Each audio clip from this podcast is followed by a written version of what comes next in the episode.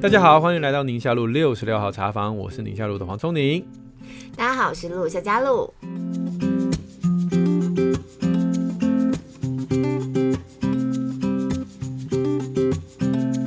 今天星期六 Q&A 时间，我们的 Q&A 里面有包括跟婚姻相关的、独生子女有关的，这是今天比较特别的哈。哦所以我们就一次帮大家能够回复一下。今天的留言有非常深入的，就是内容很多的，分享自己的教养过程的困境，所以呃也需要花一点时间来理解一下。第一位比较简单，第一位是子章，王子章，王子章，他是听完聊婚姻那一集之后，他说两位主持人好，很喜欢你们的节目，互动方式轻松有趣。那在这个聊婚姻这一集当中，发现教会有家庭支持的团体，觉得很心动。对于非教友的，我想要加入，该如何做呢？希望两位能够抽空指点。来，露露，请回答。其实应该不是说教会有家庭支持团体啦，应该是说教会都有小组。嗯，然后常常每一个小组呢，大家就会。有时候同质性比较高，常常就会放在同一个小组里头。对。那因为我们现在的处境就是在一个这个中年父母的阶段嘛，就是一个比较多都是讨论家庭的状况的，嗯、所以我们的小组成员就都会是这样。倒不是说教会都有像这样子专门为了支持家庭而特别成立的团体。嗯。不过他讲说非教友要怎么加入，我觉得就敲门就可以进去了。对。对，其实 其实。如果真的身边刚好有朋友是基督徒朋友的话，嗯、他们固定都有去教会的话，嗯、应该很大的比例都会参加教会小组。如果是固定有教会生活的人的话，对对对，你可以问问看你的朋友，如果你知道有这样的人如果真的没有的话，其实就像从您讲的。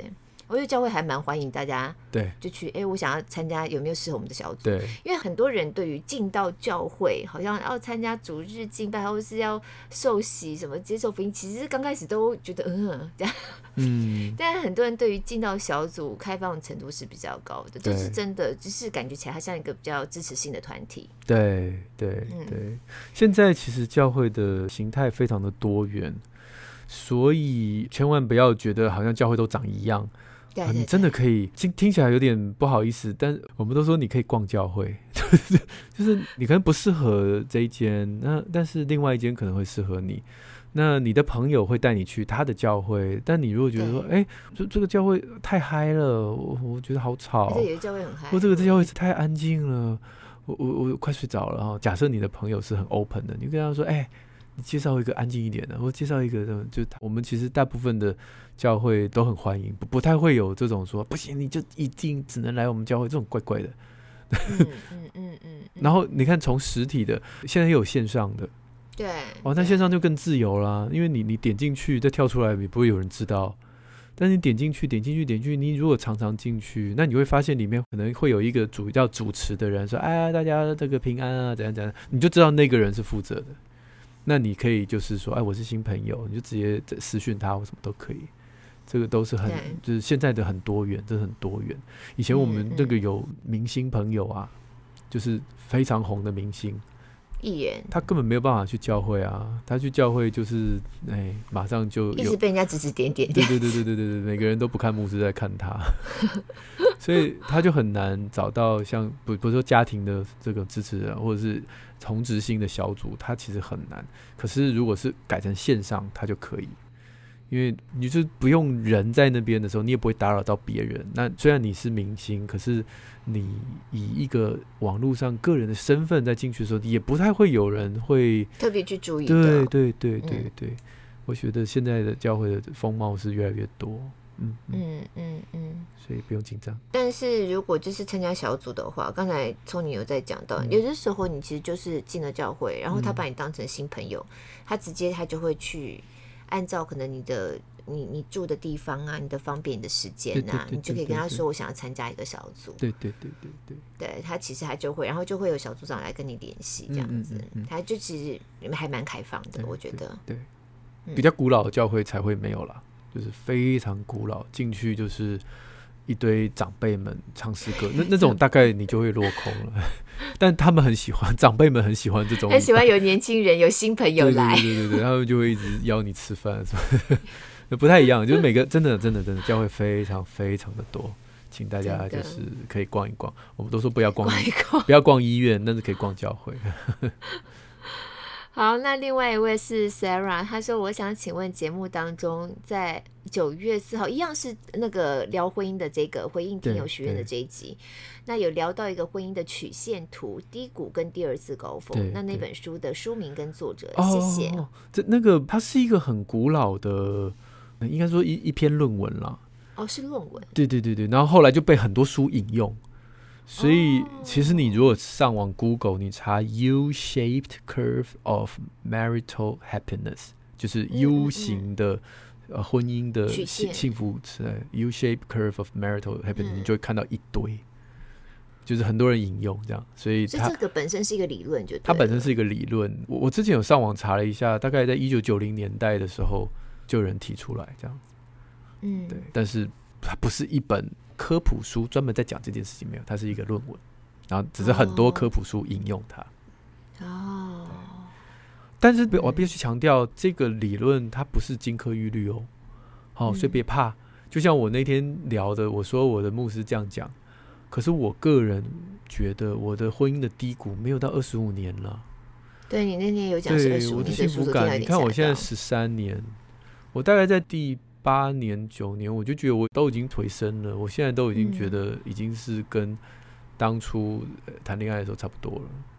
哎、欸，我突然想到啊，这二十五年的时间会不会有可能跟孩子的？就如果是是呃夫妻有孩子，对，非常。孩子成年就差不多啦，因为孩子成年，他有时候可能也不是一结婚立刻就生孩子嘛。你说的完全正确。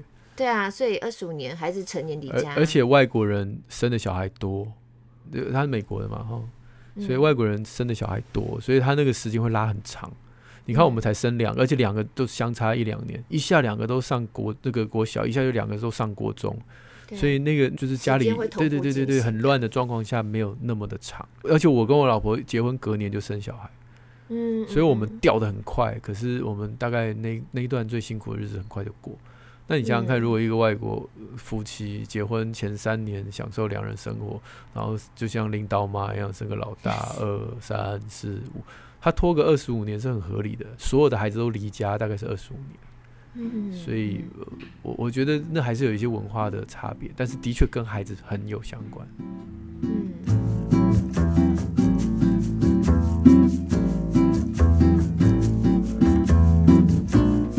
下面这个听友叫 Coco 罗嘛，嗯、他的这个留言就是说，想要请问夫妻在生活习惯跟教养方面，嗯，如果有些可以讲出来，但是呢，夫或妻有一方也坚持无法改变、不妥协的话，那另外一方该怎么调试？谢谢。你看，这我觉得常常会出现，就是在教养上面的不一致。你有曾经这样感受过吗？我觉得我跟我们家先生就是大方向是一致的，嗯嗯嗯，所以要调整细节不会太困难。可是我真的有听过身边的朋友，他们。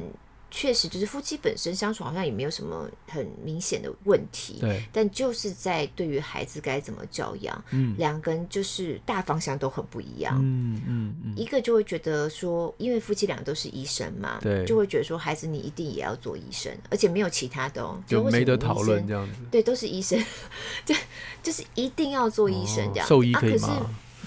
所以啊，不行啊啊，好吧。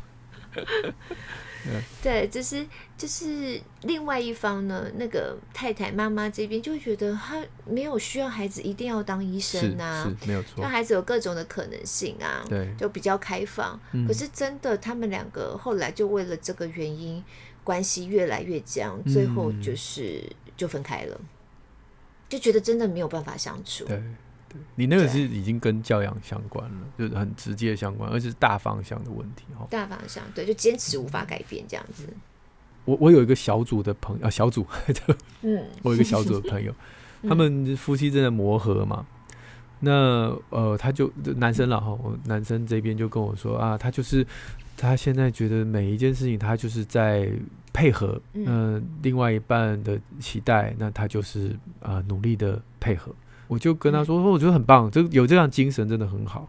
但是我我跟他说，我曾经也迷惘过，就是像两个人一起去登山，然后各自背了各自的背包，然后你的另外一半一直把你背包里面的丢掉，然后放进他要放的东西。那我最后这个背包还是我的吗？哦，那我讲完，大家就陷入沉默嘛。因为里面都放了对方的东西，都不是自己的。对对对对对对对对对，所以就是这件事情就是很困扰。那这件事情在不同的家庭是可能是方向是相反的哦。嗯，真的。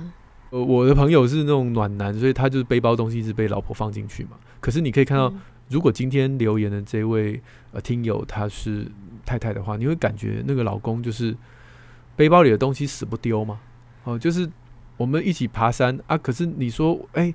我们现在有了小孩，你个背包可以放孩子的东西。老公说我满了，我就不丢，我死不丢啊！你要多你自己背啊，就这种感觉，就这种感觉。那那怎么办？嗯、我们今天假设真的你跟一个人去露营去爬山，然后碰到这样的人，你怎么办？那平常的人可以说好了，我就忍耐这一次，我下次再也不跟你出来嘛。可是婚姻好像不能，可是婚姻没办法，对，真的。对对对所以我就用这个画面去感受一下你这个爬山的过程，你有很多的选项嘛。一路上一直骂，一直碎碎念，一直一直嫌，甚至苦肉计，一直跌倒，然后说我走不动了，因为背包东西太多，你又不帮我背啊，反正很多种方法嘛。就这样，就是人生的样貌就这样。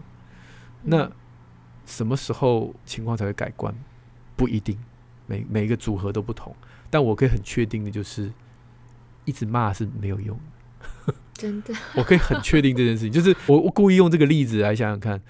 如果你在登山路上一直骂另外一半，到山顶的时候，他都不会帮你背任何东西，他也不会丢自己的东西，所以我可以肯定这一招是没有用的。人很奇怪哦，我不知道你有没有这种感觉，就是我们在看一些伟人传记或者是一些名人访啊，你你访问这个真情，一定有很多很多真这个真情部落格里面的来宾说，啊，因为一句话，啊，然后就改变我的人生。我觉得这种说法都很很漂亮，然后你就觉得说，好像人说的一句话可以改变另外一个人的生命，另外一个人的想法。嗯，不知为何，我对于这件事情我是完全不相信。啊，你不相信啊？我完全不相信一个人可以因为说一句话而改变另外一个人。或许那个被改变的人以为是因为这句话改变，这句话被改变的，但是实际上那是一路累积酝酿，然后到那个刚好那个关卡，然后说那句话的人就是临门一脚。哦，压死骆驼最后一根稻草哦，就是那个那个轻轻一推啊、哦，他就上车了，所以他就说好，好谢谢你当初推我上车，但其实生命中有非常非常多酝酿的时期。就前面梗已经铺很久，对，铺很久。我为什么特别讲这一点？是因为在婚姻当中，很多人会误以为我可以改变另外一半，就是说你那么爱我，我那么爱你，那我们都进入婚姻了，对，对不对？所以呢，也许可以借由我的一句话，然后让你的生命更完整，好，不仅仅是更美好了，但是更完整。嗯，请大家不要再做这种无谓的想 梦想，不可能，不可能。我觉得是一定要有一个过程，它是一个过程。对，我就再跟大家分享我怎么学到这件事的。我很温暖，或者是很很容易保密，或者是我可能有那么某种特质，让我在大学的时候很容易会有人来找我聊感情的事情哦。啊，而且女生居多了，因为男生不会嘛。啊，女生找我也不是想要怎么样，就是因为我我反正就是姐妹淘这种感觉。嗯、她就讲她男朋友多烂多烂多烂这样。我当初也以为我可以扮演这个角色。我说对，我说这种男人不能碰。我跟你讲，我以男生的角度，这个男生怎样怎样，他其实心里太糟糕了。对对对，不可以啊、哦！好，那他说对对对，点头如捣蒜，每一次都觉得说，嗯，我应该照你的话做。过了一年，他们还在一起；过了两年，他们还在一起；过了三年，他分手了，换了一个男朋友，一样烂。那他跟我讲一样的话，我又用同样的方式回答他，他一直点头如捣蒜。每一次讲到这个男生，说对我应该听你话。过了两年、三年。他跟那个渣男还是在一起。我才经过这么多，因为医医学院可以读很多年嘛，而且毕业后我们都还有联络。我后来渐渐知道这件事情，就是这个叫什么？励志行善由得我，行出来由不得我。对，所以他即便在我面前点头如捣蒜，但是最后让他真正下定决心分开的，一定不是我的那句话。我才发现人的话语其实没有想象中那么有力气。但是当他在那个临门一脚的时候，那当然这句话就很美好。但可惜我们在婚姻当中，你以为你是临门一脚，但其实没有，你还在酝酿，你酝酿很久。所以带着这样的心态进入婚姻，你就不会挫折，就不会说说，我就说你为什么？哦，进入婚姻当中哦，施工中，那怎么施工那么久啊？都还没有完工呢？你的建案也建太久了吧？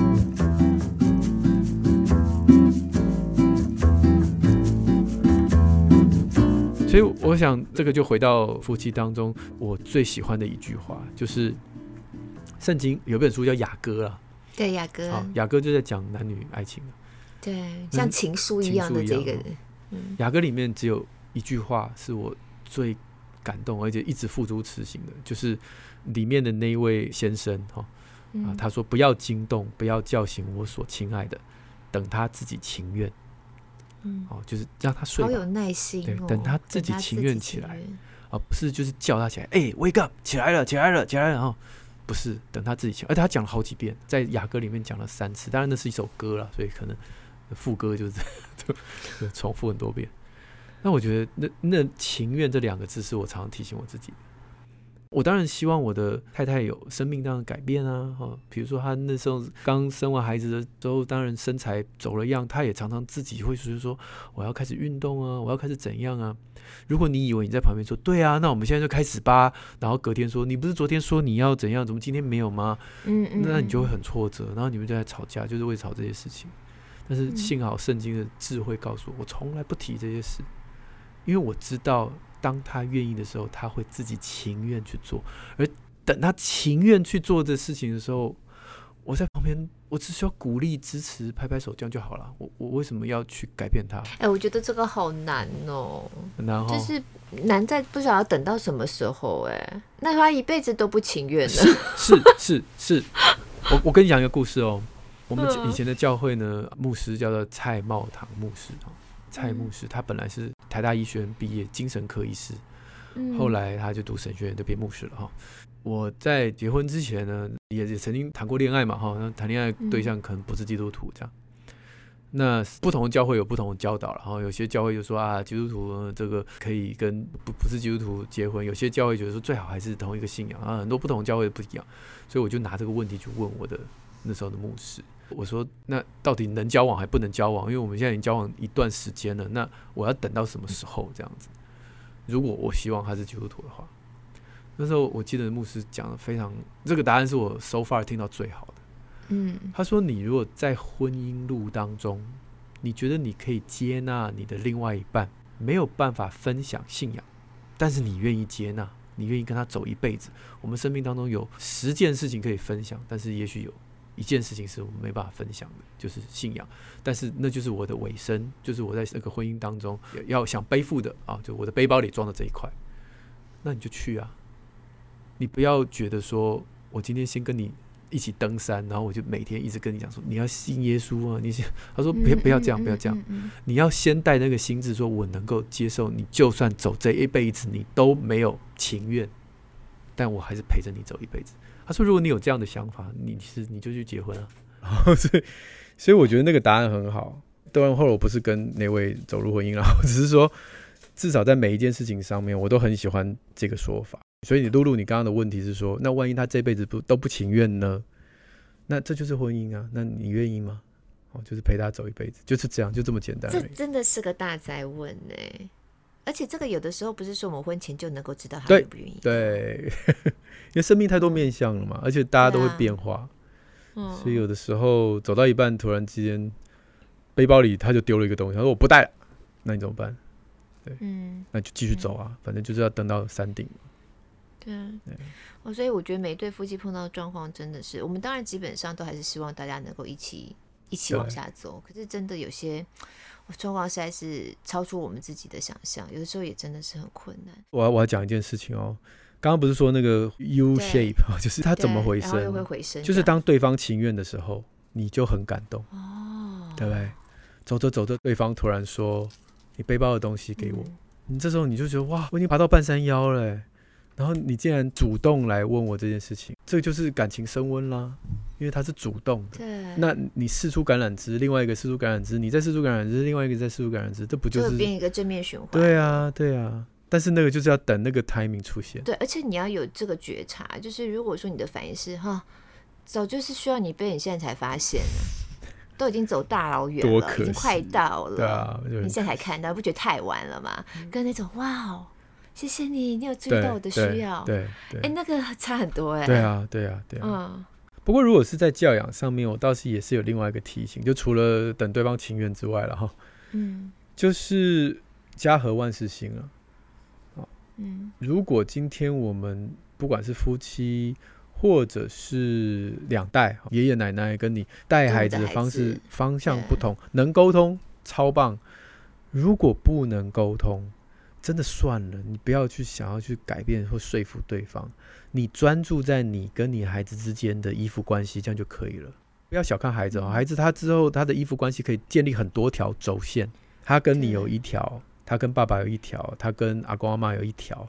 他每一条都是独立的，嗯，不像你想象中，好像说，哎，如果你现在这样带他，那他就会学坏，那他就以后就是每一件事情都这样子刷赢，每一件事情都不是的。他面对你的时候，他就会特别的谨慎，因为他知道你很守时啊，或你很在意这件事情。那他面对你的时候，慢慢他就会见人说人话，见鬼说鬼话。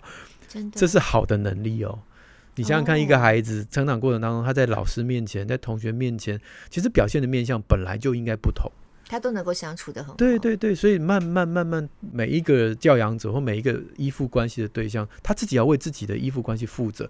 哦，我们像这边可能提到很多人，就是爸爸特别凶啊，或怎么样的。但是那爸爸跟他的关系，假设你没有办法跟你另外一半达成共识，就让他自己为他们的关系负责。除非孩子有危险，好，除非他打小孩子，你不要为你的孩子在别人的面前不照你的规矩做而惩罚他。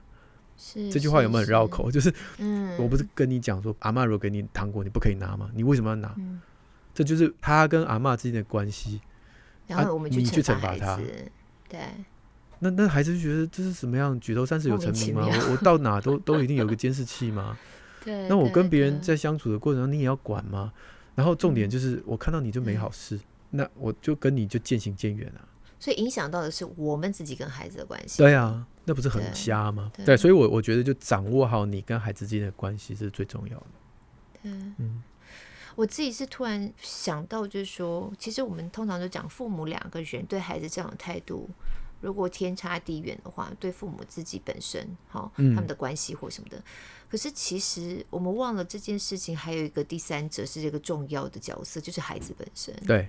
对对，你把孩子这个重要角色因素也一起纳入来考量的时候，你就会发现，我们其实，在教养孩子的路上，孩子还有有他们独立人格，他们越来越大，他们有他们的独立想法。嗯，孩子希望自己走在什么样的路上，希望自己怎么被对待。对，那有的时候也会变成我们跟另外一半在沟通，或是调整我们自己一个重要的依据啊。没错，没错。对，有的时候不是单纯只是看我们两个人而已，嗯、就是我常常会忽略孩子这个部分。对我觉得，嗯，那都会出现很微妙的不一样的化学变化。对，所以啊，真的啦，人就是自己负责就好了。你跟孩子，对对对对对，你会越了解你的孩子，你的孩子会跟你在一起越舒服。对，当他跟你在一起舒服的时候，他就愿意跟你讲心里话，就这么简单。对，然后孩子会用跟妈妈的方式跟爸爸的方式不一样，完全不一样，会告诉他们双方，我希望的教养的路线是怎么样，他会各自有他的方法去沟通，而且聊的内容也不同。对，对，所以如果夫妻感情好的话，你凑在一起还可以看到更大的全貌。真的，真的，对啊，嗯，这是一个新的看见，对我来说。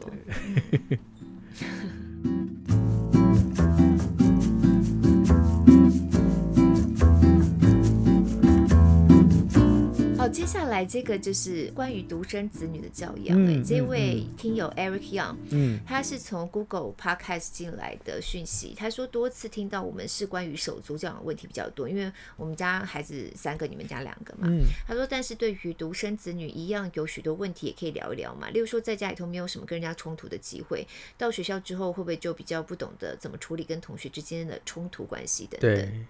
嗯，下面一位 Lisa，她也很类似的题目，我们就一起念了。对对，Lisa 说：“感谢这节目，让我在新手妈妈这条路上充满温暖。想听关于独生子女的种种。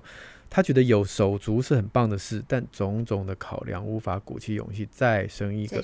可是、呃、想说呢，就等准备好了再生一个，哎，结果年纪又差太多哈。所以我想这都是很多家庭里面曾经有面临过的纠结。”那不过，我想第一件事情还是回答独生子女。大家可以看《亲子天下》有几篇跟独生子女相关的文章，只要近期的哈，就是不是那种自己个人分享经验的，不是，对吧？就是真的有经过数据研究。对对对，不是那种啊，我以前也觉得生一个孩子好孤单啊，直到我生了第二个，我就知道多好啊，大家一定要跟我一样生两个啊。我说这种文章看了就很棒，很感谢他有这个很幸福，很替他高兴。对，但是这个不是我们要的哈。我我觉得一些科学的。数据可以给我们一些看见，其中有一篇我就念给大家听，就德州大学奥斯汀分校的一个研究哈，他说孩子有没有兄弟姐妹，其实没有差了，跟发展出健全人格差别不大。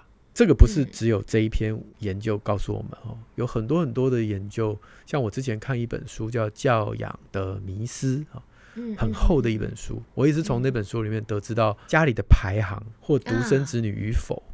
跟一个人的人格的健全与否，其实关系非常非常的小。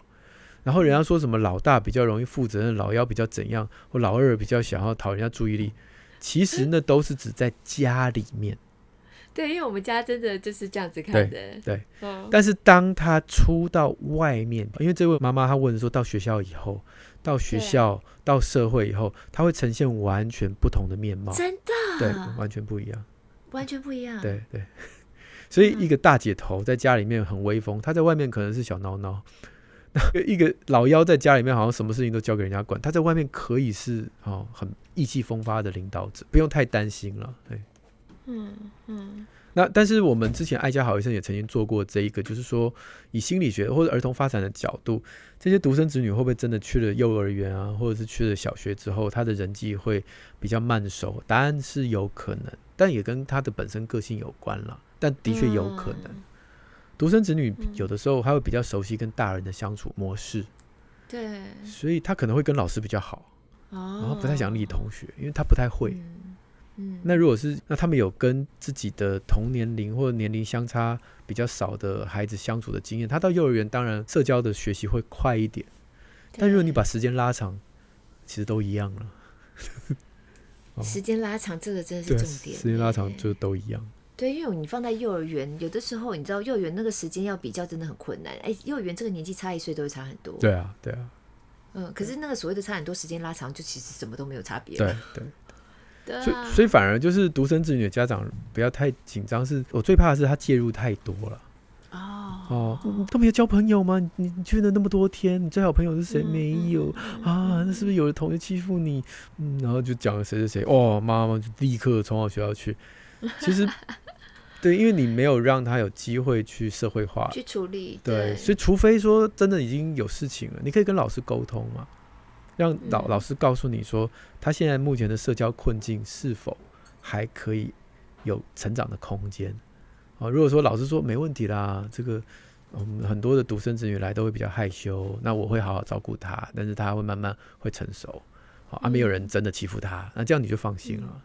嗯嗯嗯。嗯对，我觉得有时候我自己去思考这个问题啊，会从我自己成长的经验。我身为家里头老大，我一个弟弟妹妹，但弟弟妹距离我年纪都很啊，对对对，你这个离很。我弟小五岁，我妹小我十五岁。嗯，所以实际上你说我算是老大有手足，但是我跟我弟妹童年之间其实是没有太多交集的，因为就是生命的那个顺序已经都完全不一样了。对，那我就会一方面去想说自己成长的经验，我的手足对我所谓的好人格的形塑，嗯，哦，我在外头跟大家的这个人际互动有带来什么样不一样吗？其实你就觉得好像真的就像你刚刚讲的还好，对对对。可是回头来看，当我是一个妈妈的时候，我怎么看？如果我今天只有一个孩子，跟我现在是有三个孩子，我觉得重点正是你在讲的耶，其实。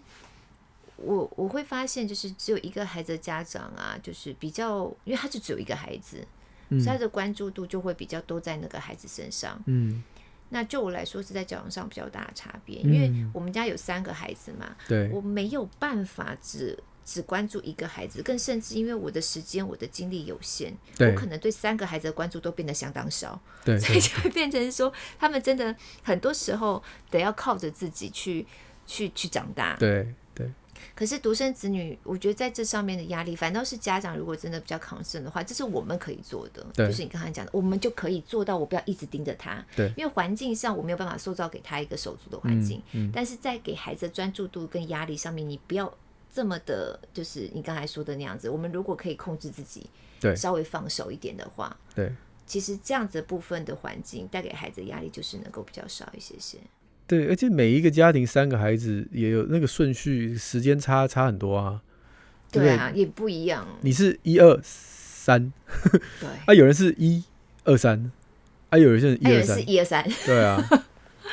哎，那个出来家以后气氛都差很多，差很多啊，互动都差很多。像你跟多多就一定是关系会很好，因为你是一二三嘛。我刚刚看一个研究说，百分之二十五的独生子女跟自己的爸妈关系非常好。那但是如果家里有三个小孩的话，嗯、关系是二十四二十，然后幺儿幺女是十八 percent。我看这个数字，我就知道这是一二三。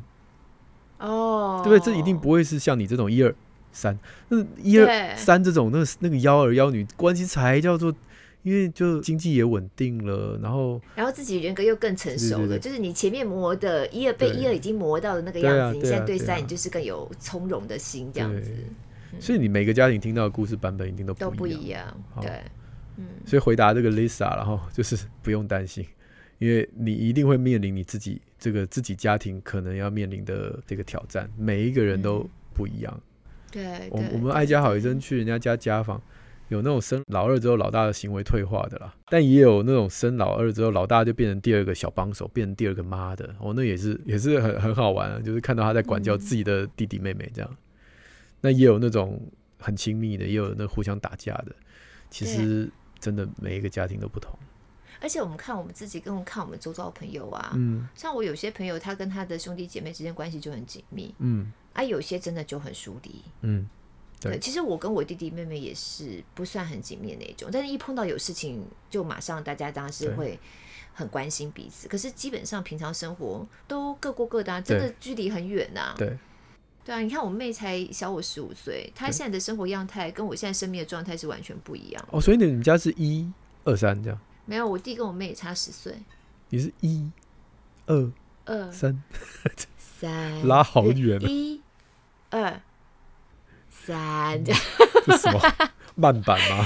因为我跟我弟差五岁啊，我弟跟我妹差十岁啊，多一倍。呀，真的。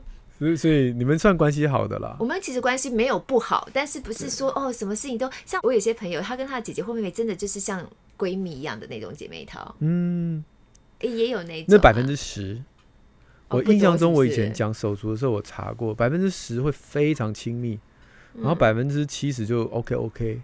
OK OK，然后百分之二十形同陌路这样。哦，那个就是老死不相往来，只有抢财产的时候.跟爸妈要出院的时候，嗯，在吵架那种，嗯嗯嗯嗯，对，所以真的不管是独生子女会有手足的，然后手足的那个年纪的差距，每个家庭都有每个家庭不同的故事，哈，对啊对啊。所以别再把它就是刻板印象化，不要太纠结。嗯，真的，对对对对对，只是因为刚好我们的节目就是我三个你两个，所以有时候我们在聊的时候，分享过程当中家里头发生的事情就比较难免，这比较贴近我们自己的经验。对对对，但是独生子女没什么不好。对，真的，嗯，真的。而且我有蛮多朋友，他们的因为孩子就是一个嘛，嗯嗯、我发现他们就会特别常会找孩子的朋友的家庭，啊、就是让孩子也是有一些同才像手足一样的那种感觉，就是多一点的互动。对，那我觉得这也还蛮好的。家庭生活当中就看到，其实也有很多其他的孩子一起，这样也很好。对对，对，没有错。好，好，最后推荐大家一下，因为今天有讲很多跟这个独生子女，不管是不是独生子女啊，然后就是家里的孩子上学会担心这个不会处理跟同学冲突啊，不会处理人际关系，就其实我可以推荐啊，周玉如老师，他有在亲子天下线上课，给爸爸妈妈的食堂儿童社交课。在这个连接里面，应该可以看到一些他的课堂的剪辑。那我也曾经在我的黄瑽宁医师健康讲堂的 YouTube channel 有跟他呃互动过，就针对这个食堂儿童社交课的内容，我有跟他一起聊讨论，然后他也教了大家一些方法，所以大家也可以在我的 YouTube channel 看一下课堂里面会上的事，我觉得很棒，因为从这个课堂里面不倒也不是说我今天要给他什么样的社交技巧，而是说让爸妈了解孩子交朋友跟我们是不一样的。啊，我们是成年人，他们是小小孩，对对对，那他们有他们自己的这个引慢慢慢诱发出来的模式，我们要有耐心，然后从他的角度去看这些事情，这样。对对对，这有点像是帮孩子说话耶，好让爸妈能够懂得孩子是怎么样在交朋友的。我印象中玉如老师讲的最最有趣的一句话，他说有些爸爸妈妈都。在孩子没办法交朋友的时候，就会说啊，可是你可能就是要呃，说我可不可以跟你一起玩，或是人家呃，你要温温柔一点，或者怎么样？他说，其实讲了半天，你的孩子可能只是需要剪个帅一点的发型，跟把衣服洗干净，这样就好了。因为小朋友很肤浅，有没有？就 对啊，就是你你是把自己弄得干干净净，哎，你就有有机会交到朋友。嗯、也许你的第一步就这么简单而已。嗯嗯，嗯，我就觉得蛮好玩的。嗯真的，哎，这个线上课程是亲子天下线上课程，大家一样可以在我们的宁夏路好书专卖店里头可以看得到。没错，没错。对，因为我们里头除了有亲子天下出版的书之外，也有线上课程的连接，也会整理在里面。嗯嗯嗯，嗯。好，那我们今天的听友回应就先到这边。如果你用 Apple Podcast 听的话，记得五星帮我们赞一下。那我们的许愿池持续开放当中，我们就下周三空中再会喽，拜拜，拜拜。